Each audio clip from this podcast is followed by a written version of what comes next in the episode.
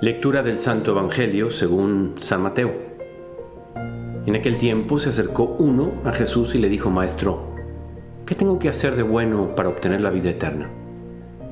Jesús le contestó, ¿por qué me preguntas qué es bueno? Uno solo es bueno. Mira, si quieres entrar en la vida, guarda los mandamientos. Él le preguntó, ¿cuáles? Jesús le contestó, no matarás, no cometerás adulterio, no robarás, no darás falso testimonio, honra a tu padre y a tu madre, ama a tu prójimo como a ti mismo. El muchacho le dijo, todo esto lo he cumplido, ¿qué me falta? Jesús le contestó, si quieres llegar hasta el final, ve, vende todo lo que tienes, da el dinero a los pobres, así tendrás un tesoro en el cielo, y luego vente conmigo.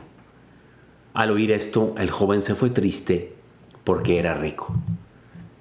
Querido amigo y amiga, qué riqueza le podemos sacar, qué riqueza tiene este pasaje y se la podemos sacar. Y bueno, pues el que predica mm, atrae o extrae, perdón, más bien de su corazón un mensaje y me pudiera ir yo por un camino distinto, a lo mejor tú interpretarías este pasaje de una manera diversa, pero aquí te va lo que yo creo que es fundamental de este pasaje. ¿Cómo se ve que en el fondo y lo profundo del corazón de cada hombre y de cada mujer tenemos un anhelo muy grande de verdad, de premio, de aplauso, de la paz de ser bueno o de ser buena. Pero a veces no estamos listos para el sacrificio que eso requiere. Fíjate cómo este joven se acerca al Señor. Yo me lo imagino con el pecho en alto y una cierta seguridad. ¿Qué tengo que hacer bueno? ¿Qué tengo que hacer de bueno para obtener la vida eterna? Y está escuchando al maestro primero, fíjate, deseando y sabiendo que en él hay una sabiduría y le puede preguntar, porque él mismo no tenía la respuesta de qué es lo que tengo que hacer. Supone, tiene un radar interno, un sensor que le dice, yo creo que yo soy bueno. Porque él le responde cuando Jesucristo le dice, no hagas esto y esto y esto y esto y esto, y esto si hay que hacerlo, honrar a padre y madre, amar a tu prójimo como a ti mismo, etc., él se siente justificado, le dice, pero si todo esto lo he cumplido, ¿qué me falta? Y Jesucristo hoy, como siempre, nos dice, el que me quiera servir, que me siga, que me siga más de cerca, que me dé lo que yo le pido, no lo que esa persona me quiera dar. ¿Sabes qué, amigo y amiga? Que estamos en un tiempo, y lo digo mucho en mi primer libro, de cada maestrillo con su librillo, cada uno con su ética, cada uno tiene en su interior, según él y según ella, la verdad. Y pocos hoy en día tenemos la humildad de decir, la verdad no se encuentra en mí sobre todo algo de verdad en mí sí que la hay, pero la verdad se encuentra fuera de mí. La verdad yo tengo que estar buscándola siempre y ahí es donde entra la humildad para decir, oye, me equivoqué, no encontré la verdad en mí, por tanto no obré la verdad y ahora me doy cuenta después de un tiempo que te ofendí, que me equivoqué, que hice trampa, que fui descuidado o descuidada.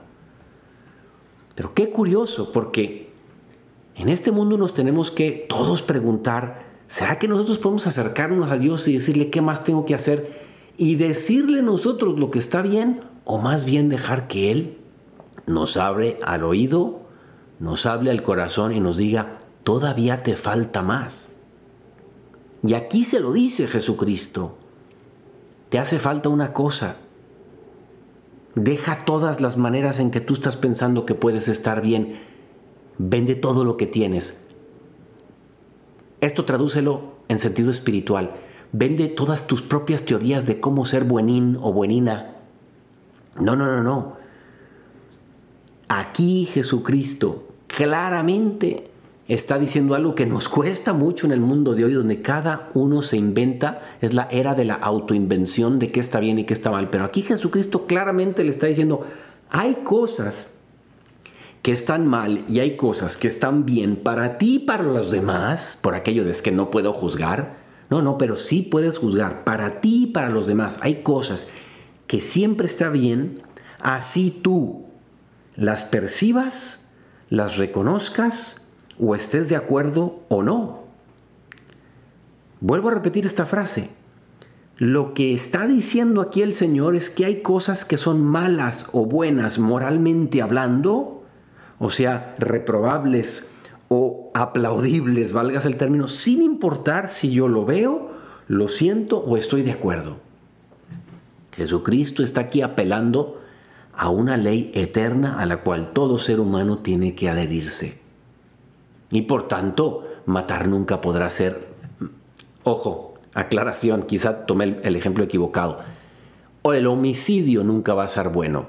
No quiero meterme en, el, en, una, en un rollo o desviarme, porque hay en alguna ocasión en donde en defensa propia, un padre de familia, una madre de familia, o en tiempo de una guerra, pues uno puede defenderse y pues mata. Pero quizá me metí en un rollo al poner ese ejemplo. Lo importante es que hay cosas que siempre están mal y hay cosas que siempre están bien, pero nuestro mundo no lo quiere aceptar y entonces todo depende. Y no. Jesucristo es uno. Cielo y tierra pasarán, pero mis palabras no pasarán. Los mandamientos se los dieron a Moisés hace aproximadamente 3200 años y dice San Pablo que esos mandamientos ya estaban en el corazón del hombre desde Abraham, o sea, hace cuatro mil años. En otras palabras, que en el corazón humano hay un sensor que nos dice, esto que estoy haciendo mm, está bien o no está bien.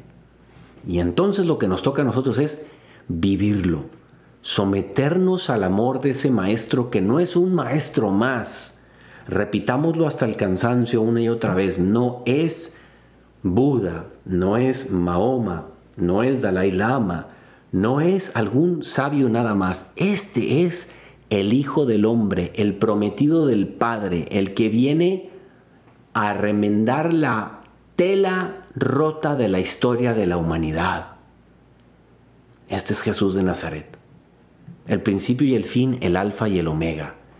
Y Él no está lejos, está muy cerca de ti, está en tu corazón, está en tu conciencia y te pide, no me vengas a decir que todo lo que tú haces está bien, más bien entra en oración, pregúntame qué tanto estoy yo contento con lo que tú estás dando.